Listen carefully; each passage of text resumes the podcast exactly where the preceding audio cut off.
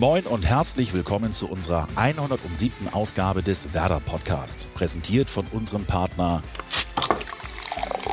Hakebeck, der Kuss des Nordens. Der kommende Spieltag gegen die TSG Hoffenheim ist unser Antirassismus-Spieltag. Bereits zum achten Mal richtet Werder Bremen diesen Aktionsspieltag aus, um auf ein weiterhin existentes Problem aufmerksam zu machen. Aus diesem Grund haben wir uns auch dazu entschieden, dieses Thema für diese Episode monothematisch zu behandeln. Und für dieses Thema gibt es darüber hinaus vermutlich keinen versierteren Gesprächspartner als den offiziellen Antidiskriminierungsbeauftragten des SV Werder Bremen, Jermaine Green. Jermaine, schön, dass du da bist.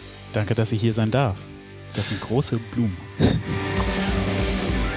Große Blumen, aber tatsächlich äh, gerechtfertigt. Ähm, wir müssen ja jedes Jahr aufs Neue feststellen, ehrlicherweise, dass dieses Thema ähm, Antirassismus äh, weiterhin gehört werden muss.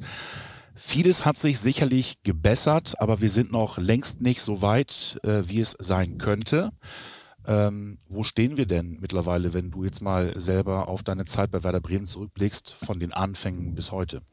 Also ich glaube, gerade wenn es um den Bereich der Außendarstellung geht, haben wir uns unfassbar weiterentwickelt. Also ich bin jetzt seit 2010 beim SV Werder, habe damals eine Praktikantenstelle gehabt. Ähm, bin 2011 in der Fernbetreuung gelandet und habe mich dann immer mit diesen Thematiken auch nebenbei beschäftigen können, bevor das dann jetzt auch so eine richtige Aufgabe geworden ist. Und gerade in der Anfangszeit haben wir uns immer sehr defensiv in der Außendarstellung mit dem Thema Antirassismus ähm, ja, dargestellt letzten Endes. Es ging immer ein Stück weit darum, dass wir sagen wollten, wir sind für Offenheit, wir sind für Toleranz, wir wollen ähm, eine Einladungskultur haben. Das äh, konnte man uns immer ansehen. Aber wenn es darum ging, sich aktiv in den Wind zu stellen, eben klare Kante gegen Rassismus zu zeigen, ähm, da waren wir immer sehr vorsichtig. Ähm, zum Teil, weil wir vielleicht auch Angst hatten ähm, vor negativer Kritik ähm, von außen. Gerade in dem Bereich Social Media ist es ja nicht immer sehr leicht, wenn man sich ähm, offensiv ähm, gegen Rassismus stellt, ähm, gegen Diskriminierung stellt.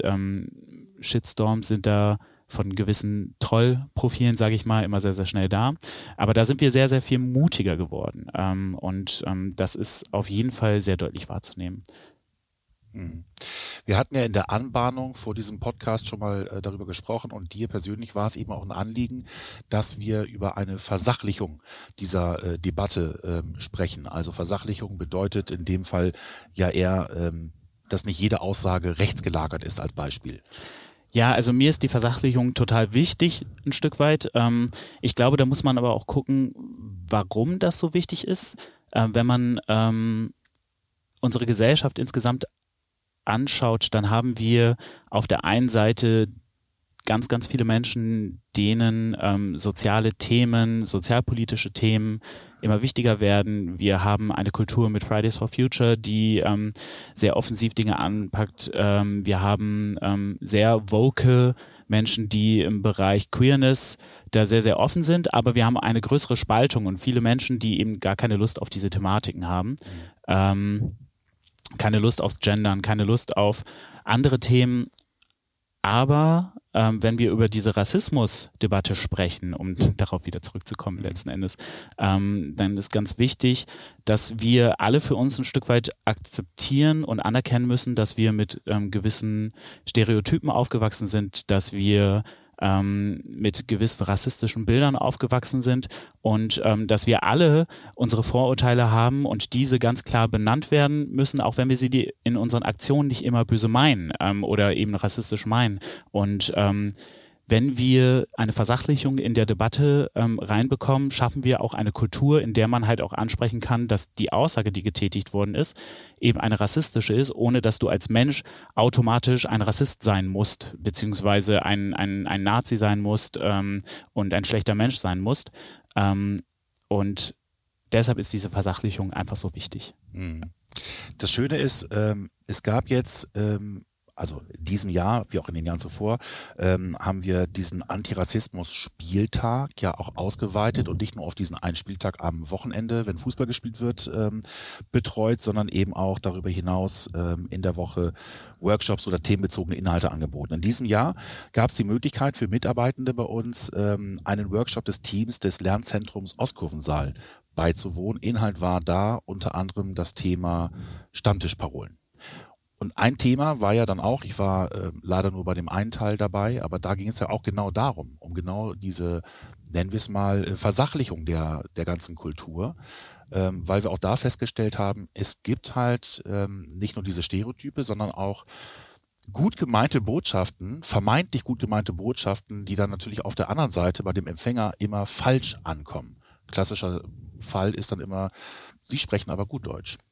Ja, ähm, genau. Also wir hatten jetzt ähm, den Workshop äh, mit den Kolleginnen vom Fanprojekt äh, Lernzentrum Ostkofensaal. Ähm, das war auch ganz schön, dass wir das mal ausgelagert haben. In den vergangenen Jahren hatten wir bereits Antirassismus-Workshops angeboten, auch im Rahmen des Antirassismus-Spieltages, aber die haben wir dann immer intern gemacht. Und dementsprechend war es auch für mich sehr schön, auch mal wieder an einem Workshop teilnehmen zu können. Ähm, letzten Endes ist es so, dass es etliche Sätze gibt, die die Menschen nicht böse meinen. Ähm, ich äh, kenne diesen Satz, ähm, Sie sprechen gutes Deutsch, Sie sind ähm, aber gut integriert. Ähm, den habe ich äh, vielleicht jetzt tagesaktuell nicht mehr so oft hören müssen, aber früher ähm, in, in, diversen, in diversen Szenarien sehr häufig hören müssen. Und ich weiß, dieser Satz war immer gut gemeint. Letzten Endes, was man damit aber auch erreicht, ist halt einfach ähm, ein sogenanntes Othering ähm, eben ähm, darzustellen, dass ich mit meiner schwarzen Hautfarbe, ich als ähm, BIPOC eben nicht ein klassisch deutsch-generischer Mensch sein kann ähm, und ähm, man mir quasi dieses Deutschsein ein Stück weit abspricht. Das ist ähm, das, was so problematisch ist. Ähm, ja, genau. Im ersten Teil des Workshops ging es um, um diese Themen. Im zweiten Teil, wir hatten das ja zweiteilig ausgelagert, war es so, dass wir mit konkreten Stammtischparolen oder Parolen halt ähm, gearbeitet haben und äh, zehn Strategien uns vorgestellt wurden. Da waren solche Sachen wie mit Ironie reingehen, nochmals Hintergrundwissen reinbringen in ähm, gewisse Sätze, ähm, nochmals nachfragen, was damit genau gemeint ist oder ich Botschaften senden, Emotionen ansprechen. Also es gibt ganz, ganz viele verschiedene Strategien, wie man halt ähm, mit ähm, Stammtischparolen umgehen kann und ohne jetzt zu sehr ins Detail reinzugehen, ist die wichtigste Botschaft, dass man aber was sagt, ähm, dass man sich halt auch traut, etwas zu sagen. Und selbst wenn man sagt, ich kann jetzt gerade nicht darüber diskutieren, aber deine Aussage, die du getätigt hast, ist schwierig, ähm, bleiben diese Aussagen eben nicht im Raum. Und ähm, warum das so wichtig ist, ähm, letzten Endes ist es so, wenn wir in einer Situation sind, in der eine Stammtischparole fällt und niemand etwas sagt, ist der Subtext, dass es okay ist, dass es gesagt wurde. Ja, das stimmt. Ähm, aber das Lustige ist, um jetzt nochmal den Schritt zurückzugehen zu dem ersten Teil des Workshops, ähm, was so alltagsrassistische ähm, Gespräche sind. Ähm, also wo kommst du denn her? Sie sprechen aber gut Deutsch. Das sind, glaube ich, so die Klassiker. Ich war ein bisschen überrascht. Ähm, also überrascht insofern, weil es ja auch ähm, allen Menschen passiert. Äh, also wir für uns festgestellt haben, in jedem von uns steckt halt ein gewisser Rassismus, weil wir eben damit aufgewachsen sind und weil es irgendwie so selbst, selbstverständlich erscheint. Und ich kann mich auch gut daran erinnern, ähm, weil das auch angesprochen wurde, selbst in der Medienlandschaft ähm, wurde dann ein Beispiel ähm, nochmal gezeigt, dass als Beispiel ähm, vermeintlich Afrikaner eine nicht so technisch hochqualifizierte Ausbildung im Fußball besitzen und da eben eher mit dieser Körperlichkeit und Leidenschaft ähm, arbeiten als der äh, gemeine Europäer, der eben aus irgendwelchen Fußballakademien kommt.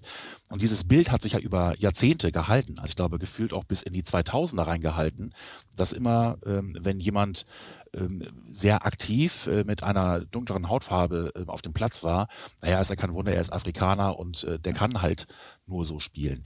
Was völliger Bullshit ist, ehrlicherweise, aber wir haben es einfach immer akzeptiert.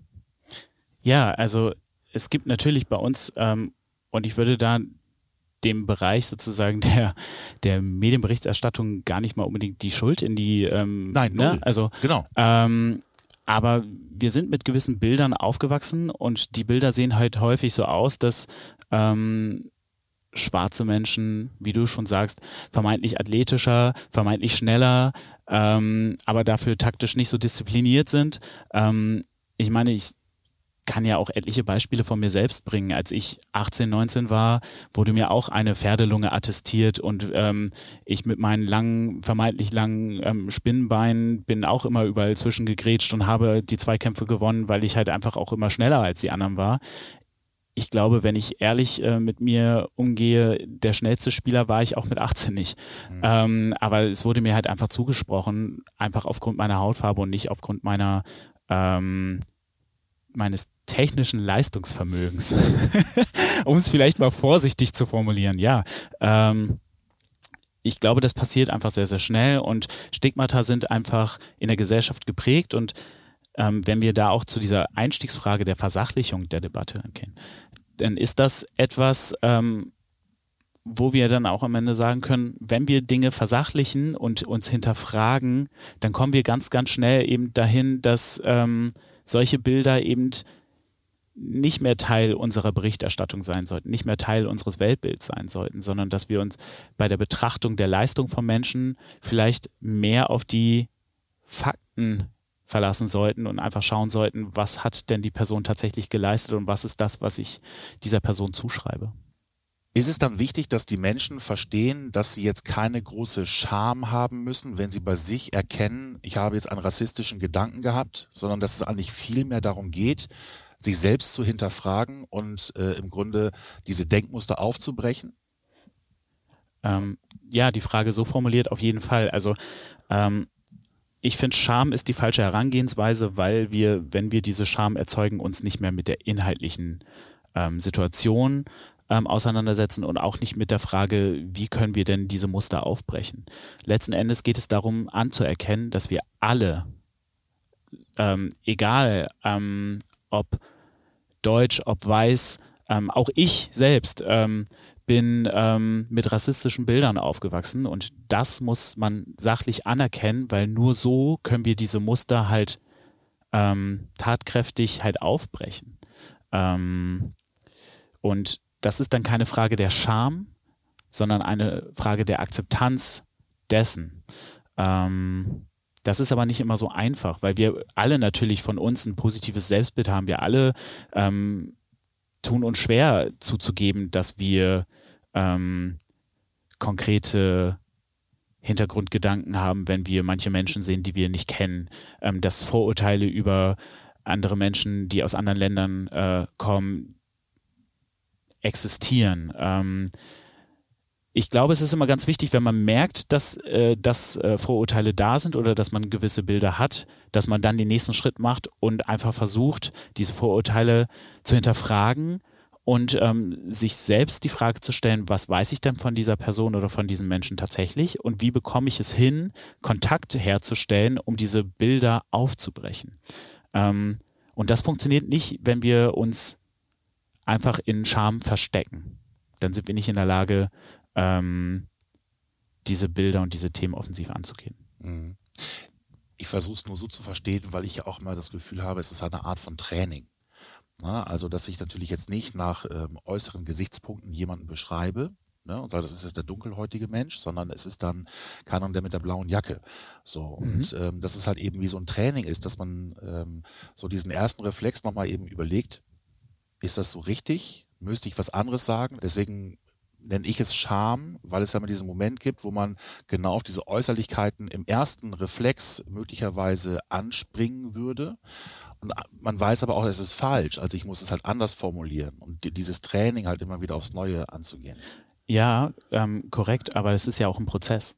Ähm, genau. Es ist ein Prozess, der sich entwickelt und ich glaube, oder was heißt ich glaube, aber wenn man mal schaut, wo die Gesellschaft vor 20, vor 30 Jahren stand, welche Sätze da mit einer Selbstverständlichkeit rausgehauen wurden, ähm, welche Bilder mit einer Selbstverständlichkeit ähm, in den Medien transportiert worden sind, welche Witze wir gemacht haben, wie Comedy aufgebaut war.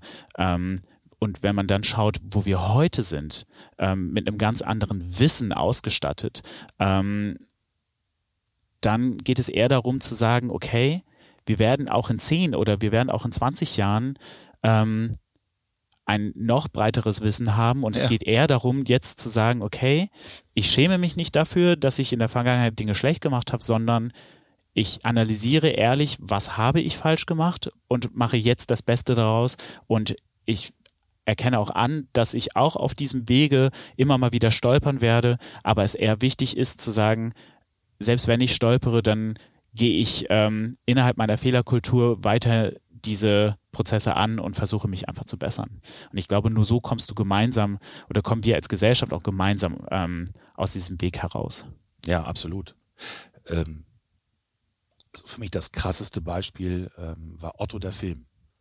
Otto der Film äh, habe ich vor kurzem irgendwann geguckt ähm, und wirklich Jahre, also wahrscheinlich Jahrzehnte nicht geguckt und dann guckt man sich diesen Film an und man versinkt vor Scham im Erdboden und denkt sich auch nur, what the fuck, das kann doch nicht deren Ernst gewesen sein. und es war halt, es war schreiend komisch zu der damaligen Zeit. Anfang der 80er Jahre hat sich jeder darüber lustig gemacht und alle fanden es urkomisch und heutzutage würde er wahrscheinlich öffentlich gesteinigt werden. Ja, und da gibt es ja einige Beispiele. Ähm, wenn man sich Filme anguckt, ähm, auch Lieblingsfilme von mir aus den 90ern, wenn ich die heute sehe, dann denke ich auch manchmal, okay, wow. Ähm, ich will gar keine konkreten Beispiele nennen, weil ich jetzt keine Werbeplattform dafür machen möchte.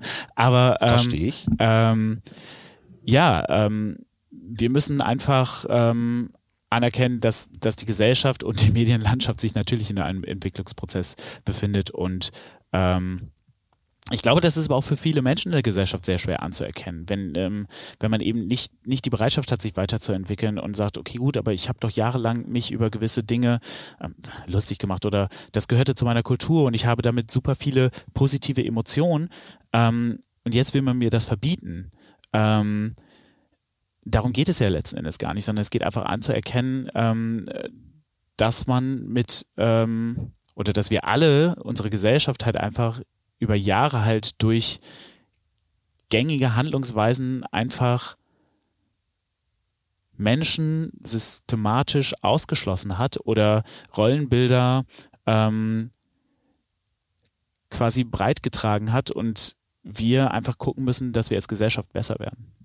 Ja, zumal, was wir nicht vergessen dürfen, es ist für den privilegierten weißen Deutschen ähm, halt auch natürlich nicht so leicht nachzuvollziehen, weil er diese Erfahrung nicht macht. Ne? Und ähm, für diejenigen, die es dann betrifft, ähm, für die ist es halt eben schlimm. Das ist ja einfach so. Ja, komplett.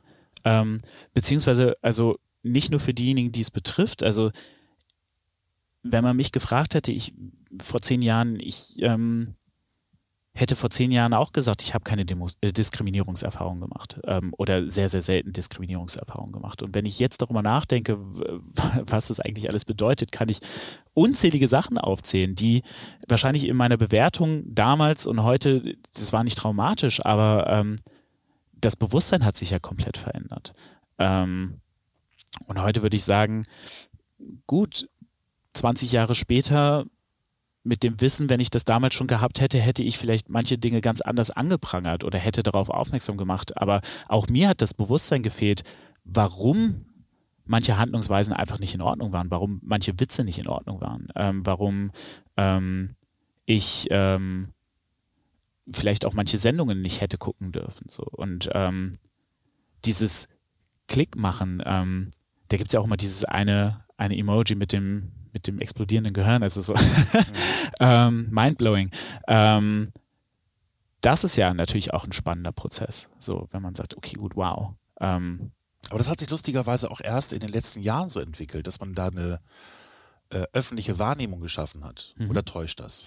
Ähm, nee, und ich würde sogar sagen, dass es in der Zeit von Corona sogar noch schneller angegangen ist, diese Entwicklung, weil wir ähm, uns mit diversen Situationen auseinandersetzen mussten, vielleicht auch die Zeit hatten, mal auch in uns zu gehen, ähm, politische Debatten auch ganz anders ähm, ähm, ausgehangen worden sind. Wir hatten dann natürlich aber auch die ganzen Situationen in den USA, ähm, die, glaube ich, äh, mit George Floyd, ähm, wo wir auch nochmal die Zeit hatten, ganz anders zu reflektieren. Ähm, und auch nochmal die Bewusstmachung, dass wir eben reflektieren müssen, auch wir hier in Deutschland. Ich glaube, da, da sind ganz, ganz viele Prozesse angestoßen worden, die ähm, für die man sich vorher nicht die Zeit genommen hat und wo wir auch gar nicht die Notwendigkeit gesehen haben, mhm. uns die Zeit nehmen zu müssen. Ich glaube, wenn wir über das Thema Antirassismus sprechen, dann muss auch nochmal klar gesagt werden, äh, Rassismus ist nicht weiß gegen POC. Das hat keine äh, Form von, äh, es geht es nur um die, um die Hautfarbe, sondern äh, wir haben ja unter anderem auch, hast du mir auch erzählt, ähm, ein massives Problem, äh, auch was ähm, Asian Hate angeht, als Beispiel.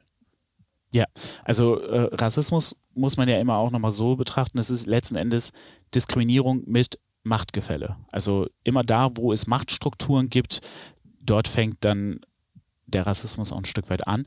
Ähm, ja, ich hatte dieses Thema Asian Hate nochmal reingebracht. Das war mir nochmal ein persönlich wichtiges, auch weil ich, weil ich fand, dass es so ein Werder-Thema ist, worüber man eigentlich wenig spricht, ähm, wenn man an Yuya Osako denkt.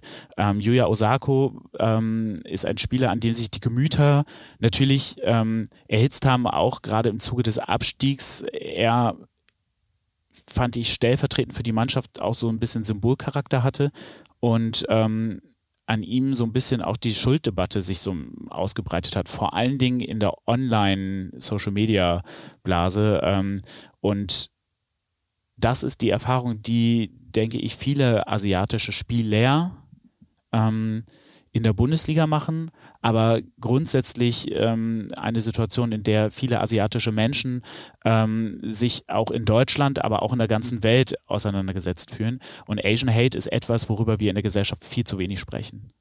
Und auch auf den Tribünen, um das vielleicht auch nochmal quasi mitzunehmen, ähm, mitzunehmen, dieses Thema, war Yuya Osako eine Person, ähm, die eben nicht nur sportlich kritisiert wurde, sondern dann halt auch irgendwann sich häufig ähm, unsachlich dann auf asiatische Merkmale ähm, quasi sich zurückberufen wurde und ähm, wo es ein Stück weit salonfähig wurde, ähm, eben Asiaten rassistisch zu beleidigen oder ihn quasi stellvertretend als Asiaten rassistisch zu beleidigen. Und ich glaube auch in der Corona-Debatte, ähm, gerade in der Anfangszeit, ähm, was, was Freunde mir berichtet haben, das ist jetzt unabhängig von Werder, ähm, diese Angst vor asiatisch aussehenden Menschen, weil China vermeintlich Corona in die Welt gebracht hat. Ähm, ich erinnere mich dann noch an eine Schilderung eines Freundes, ähm, der aus Frankfurt kommt, ähm, ähm dessen Arbeitskollege ähm, eben aus China stammt und der gesagt hat, ich kann hier nicht mal in Ruhe irgendwie mit der Bahn fahren, weil, weil Leute einen Bogen um mich machen, weil ich rassistisch beleidigt werde, weil ich äh, stellvertretend für alle Asiaten ähm, quasi als Schuldiger dargestellt werde, dass, dass ich Corona hier reingebracht hätte. Und ähm, das ist in, in dieser Rassismusdebatte ist Asian Hate oftmals ein, ein, ein Thema, das nicht so in die Betrachtung reingeht wie, wie andere, ähm, andere Bereiche. Wie ist das für euch auch von der, von der Fanabteilung? Also wenn, wenn sowas gemacht wird, erlebt man dann auch so eine Art von Abstufung, wo es dann heißt, naja, das ist nicht so schlimm, weil ähm, also wird es auch so schlimm wahrgenommen? In meinen Augen, also für mich persönlich gibt es keine Abstufung, mhm. egal in welche Richtung. Ähm, Rassismus ist Rassismus, ist Rassismus. So, ähm, um es mal so zu sagen. Und dementsprechend ist eine Diskriminierung, egal ähm, in welchem Bereich, halt als gleich, gleich schlimm anzuprangern. Ähm, man muss da auch nochmal unterscheiden, wo denn halt auch rassistische Äußerungen herkommen.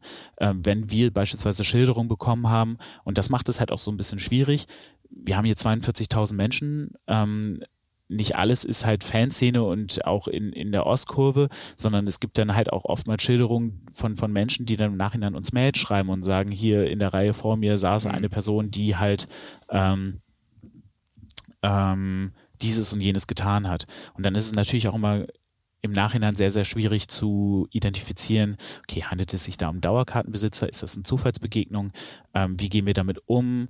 Ähm, oftmals, wenn es auch um das Thema Abstufung angeht, ähm, wir haben ja selten Menschen, die, wenn sie sich rassistisch beleidigen, sich nur auf ein Kernthema beschränken. Also oftmals sind dann auch, um andere Bereiche nochmal reinzuholen, oftmals sind Menschen, die dann rassistische Äußerungen tätigen auch schnell dabei, wenn es um sexistische Äußerungen oder homophobe Äußerungen geht. Also das geht oftmals mhm. einher ja, und man muss dann in der Regel eigentlich nur warten, bis dann halt irgendwann das andere Thema angeschnitten wird und äh, alles dann in eine Keule reingehauen ja. wird. Ähm, bei uns ist ja, wir haben es ja Gott sei Dank in der Stadionordnung ja auch verankert, dass man ähm, eben sich nicht rassistisch äußern darf, dass man ähm, gewisse Symbolika nicht ähm, zur Schau stellen darf. Und ähm, wir haben dahingehend ja einen Handlungsspielraum, dass wir mit unserem Ordnungsdienst ganz gut zusammenarbeiten können. Und wenn wir dann Mails bekommen oder Hinweise bekommen, dann halt auch Leute aus dem Ordnungsdienst dahin schicken können, die gegebenenfalls auch inkognito ähm, sich bei dem nächsten Spieltag dann auch nochmal in die Ecke setzen, um Dinge zu beobachten, weil ähm, wir ja natürlich ähm, auch so handeln müssen, die Ordnungskräfte müssen etwas beobachten, um handeln zu können. So, das reicht jetzt nicht, wenn jemand sagt, der hat das gemacht und dann wird jemand aus dem Stadion geschmissen, sondern das muss ja auch irgendwie dokumentiert und wahrgenommen werden von, von einer angestellten Person sozusagen bei uns. Ähm, aber ähm, da ist es dann natürlich so, dass wir dann schon gucken, dass unser Ordnungsdienst dann auch handelt, wenn wir ähm, rassistische, sexistische, homophobe ähm, sonstige diskriminierende Äußerungen, Symbolika oder so wahrnehmen. Mhm. Jetzt äh, sind diese 42.100 im besten Fall, wenn es dann mal ausverkauft ist hier, das Wohn- und Westweser-Stadion, dann ist es ja schon ein Querschnitt der äh, Bevölkerung. Hast du denn trotzdem aufgrund deiner Erfahrung das Gefühl, ähm, es wird weniger, also auch durch den Einsatz, den ihr leistet, wird es halt weniger. Dieser Ort ist halt irgendwann auch vielleicht so aufgestellt, dass es keinen Rassismus mehr gibt? Also ich glaube, das wird ein sehr, sehr langer Prozess. Es ist ja auch immer die Frage, ist, ist tatsächlich das Stadionbild ein, ein Querschnitt der Gesellschaft? Ähm, da würde ich jetzt sogar widersprechen, weil für mich ist es so, ähm, wenn ich mir die Stadionlandschaft angucke, dann, dann würde ich sagen, ist sie doch ähm, deutsch-weiß, überwiegend männlich, Mitte 40 ähm, abgebildet. Und äh, wenn man mal schaut, natürlich haben wir einige Vielfaltsdimensionen sicherlich bei uns abgebildet, aber queere Menschen sind deutlich unterrepräsentiert. Äh, Frauen sind natürlich viel mehr mittlerweile im Stadion, aber ich würde auch nicht sagen, dass wir da von 50-50 sprechen, Frauen beziehungsweise Frauen und weiblich gelesene Personen. Ähm, wenn wir schauen, wie viele Menschen hier mit Migrationshintergrund tatsächlich oder Migrationsgeschichte tatsächlich hier sind, ähm, dann ist das sicherlich auch noch ausbaufähig. Ähm, ich versuche immer zu sagen, der Fußballkontext ist eher ein Brennglas der Gesellschaft und Probleme, die sich quasi in der Gesellschaft halt ähm, widerspiegeln, werden im Fußball potenziert. Was okay. immer noch mal ganz schön ist, mhm. weil im Fußball aber auch eine Diskussionskultur stattfindet mhm. und man sich dann auch damit auseinandersetzen kann, was denn halt genau da ist. Ich glaube, solange wir Rassismus und Sexismus und Diskriminierung bei uns in der Gesellschaft wahrnehmen werden, solange werden wir sie auch auf den Rängen halt auch wahrnehmen. Ähm, wir als Werder Bremen oder auch unser Wirken kann aber halt einfach auch sein, durch Zeichensetzung einfach eine Einladungskultur zu schaffen und auch den Leuten, die sich halt entsprechend äußern wollen, auf den Sack zu gehen, um sehr, sehr ähm, plump mal zu formulieren und einfach auch zu nerven und immer wieder halt den Hinweis zu geben, das wäre, was wir uns hier wünschen als Angestellte des SV Werder Bremen, sieht einfach anders aus als dein Weltbild, was du hier mhm. gerade repräsentieren möchtest. Ähm, ich glaube, wir werden das niemals ganz aus den Kurven haben, aber aus dem Stadion, also ja, aus dem, ja, danke, ähm, aus dem Stadion haben, aber ähm, was wir trotzdem schaffen können, ist, dass wir eine Mehrheit an Personen im Stadion halt herausbilden, die vielleicht dann auch irgendwann sich in der Lage sieht, kritische Situationen direkt anzusprechen. Und ähm, eben durch diese Mehrheiten, die gebildet werden, halt einfach eine Kultur der, ähm, ja, welches Wort finde ich denn da? ja, eine Einladungskultur ähm, einfach zu schaffen, dass sich eben Menschen, die eben nicht zu diesen klassisch weiß generisch 45 männlich ähm, zusieht, ähm, also oder zuschreibt, dass die eben das Gefühl haben, dass es hier bei uns im Wohne-Westweser-Stadion einfach ein Ort ist, bei dem sie sich trotzdem eingeladen fühlen, auch wenn es da Einzelpersonen gibt, die vielleicht eine andere Meinung repräsentieren. Genau, und wir hatten auch darüber gesprochen, dass gerade Fußballvereine ein äh, guter Hebel sind, um diese Themen auch in der Gesellschaft nochmal ähm, zu platzieren, auch da zu potenzieren. Ähm, deswegen hat die DFL ja auch äh, erkannt, okay, das könnte ein gutes Thema sein, ein wichtiges Thema obendrein. Ähm, für die sicherlich ist kein Marketinginstrument und trotzdem ist es gut, dass sie darauf hinweisen, weil ich glaube, ähm, da kann man schon sagen, es ist egal, welcher Fan von welchem Verein du bist. Ich glaube, wenn man in der Sache halt äh, die gleiche Sprache spricht, ist das gut. Ähm, aus deiner Sicht, ähm, ist es wahrscheinlich ja auch einfach äh, äußerst positiv, dass sich dann auch A, die Fußballliga selbst daran beteiligt und dass eben auch ähm, die großen Player dieser Ligen auch sich dem verschreiben und das auch nochmal ansprechen, oder? Mhm. Also total. Ähm, ich glaube, dass der Fußball als Gesellschaftssport in Deutschland Nummer eins eine unfassbare Strahlkraft hat und eine unfassbare Vorbildfunktion. Und ähm, wenn ich überlege, was mich im Fußball hält, beziehungsweise ähm, ich meine, ich bin Fußballfan, seitdem ich irgendwie sechs Jahre alt bin. Ich äh, liebe diesen Sport. Ich äh, ähm, ja gut, meine aktiven Zeiten gehen eher dem Ende gegen, entgegen, aber ähm, gerade zu meiner Jugendzeit hat mich hat es mich jeden Tag draußen auf, auf dem Fußballplatz getrieben, auf dem Bolzplatz. Und ähm, also meine ganze Lebensgeschichte in Deutschland ist irgendwie mit Fußball verknüpft. Aber wenn ich überlege, was, was hält mich bei Werder Bremen, was hält mich in der Fanbetreuung oder in der, in der Abteilung äh, Fankultur und Antidiskriminierung, was hält mich da, dann ist es halt diese Chance, durch Fußball ein gewisses Weltbild nach außen zu transportieren. Ähm, ähm, mehr soziale Gerechtigkeit in die Welt zu kriegen, in Bremen halt hinzubekommen, ähm, Situationen für Menschen mit Migrationshintergrund zu verbessern, Situationen für Menschen mit, ja, für queere Menschen ähm, zu verbessern, ähm, eben bei der Mehrheitsgesellschaft einfach mit Themen zu sensibilisieren ähm, und auch zu bewirken, dass, dass Werder-Fans im Allgemeinen ähm, neben ihrer Liebe zum Fußball halt auch Gutes tun. Also das, das muss nicht immer nur die Fanszene sein, das, das können auch ganz konkret Fanclubs sein. Und wenn ich sehe, wie viele Fanclubs bei uns ähm, in meiner Zeit als Fanclub-Betreuer damals halt auch angefangen haben mit sozialer Arbeit ähm, oder sozialen Aktionen. Ähm, da fallen mir beispielsweise die Werder 12 Emskörper ein, die am Anfang als Fanclub überhaupt gar keine Berührungspunkte damit hatten und dann irgendwann angefangen haben, äh, sich äh, mit geflüchteten Menschen aus ihrer Umgebung ähm, auseinanderzusetzen, dort in die Wohnheime zu gehen und äh, Patenschaften sozusagen zu übernehmen, für die Botengänge gemacht haben, in die Behörden gegangen sind und es da einen unfassbar schönen Austausch gibt. Und ich irgendwie denke, das liegt halt daran, weil Werder Bremen halt jahrelang nach außen getragen hat, dass ja, sehr plakativ, aber das SV halt auch für soziale Verantwortung steht. Ähm, und ich glaube, im Fußball passieren halt einfach viele beschissene Dinge. Und ähm, wenn man mal, ich will es jetzt gar nicht auf die Verbände runterbrechen, wenn man, wenn man auch mal ähm, im Breitensport irgendwie auf die Fußballplätze geht, ähm, da gibt es zum Teil verheerende Situationen. Aber der Fußball hat einfach die unglaubliche Macht, Menschen zusammenzubringen, Kulturen zusammenzubringen. Ähm, ja, und deshalb bin ich halt auch einfach da, so, weil, weil das einfach eine unglaubliche Chance ist. Das Stichwort für äh, den diesjährigen Antirassismus-Spieltag ist ja äh, Misch dich ein. Ähm, es ist jetzt nicht äh, konträr zu dem, was wir als Slogan ausgeben. Wir haben weiterhin klare Kante gegen Rassismus. Ähm, inwiefern ist es denn auch wichtig, um jetzt mal wieder in die Gegenwart zu kommen, dieses Misch dich ein war ja auch ein äh, Thema im Rahmen ähm, des ähm, Workshops Stammtischparolen. Ähm, wie verhält man sich denn im Stadion, wenn man hier ähm, beim Spiel gegen Hoffenheim oder auch später ähm, einen Vorfall mitbekommt? Ähm, da gibt es verschiedene Möglichkeiten. Also ähm, was